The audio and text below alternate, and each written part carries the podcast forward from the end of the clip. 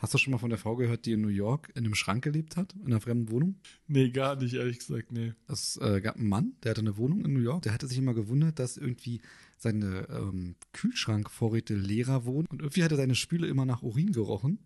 Und er hatte, er, hat, er meinte, er hätte schwören können, dass irgendjemand bei ihm Urin. einbricht. Echt jetzt? Ja, der Mann hat tatsächlich, ähm, hat es halt wirklich geglaubt. Er meinte, ihm sind halt Lebensmittel abhandengekommen, die er nicht gegessen hatte selber. Und er hat eine Kamera aufgestellt in seiner Wohnung. und hat er sich das am nächsten Morgen angeguckt Okay. und hat gesehen, dass nachts aus seinem Schrank oben unter der Decke eine Frau runtergeklettert ist, an den Kühlschrank gegangen ist, was zu essen genommen hat und tatsächlich wirklich in die Spüle uriniert hat. Das hat sie alles gemacht, während er geschlafen hat. Er hat am nächsten Tag die Polizei gerufen. Okay. Die Polizei kam und hat die Frau festgenommen. Die war immer noch da oben. Die Frau war eine Obdachlose. Ähm, sie meinen, sie ist, er wohnt direkt so, so typisch irgendwie New York-Style, so ein bisschen, er wohnt neben so einer Feuertreppe.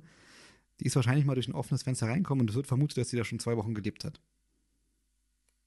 Das ist tatsächlich, da gibt es auch ein Video von, wie diese Frau, super gruseliges Video eigentlich, so ein typischer Ja, aber warte mal ganz kurz.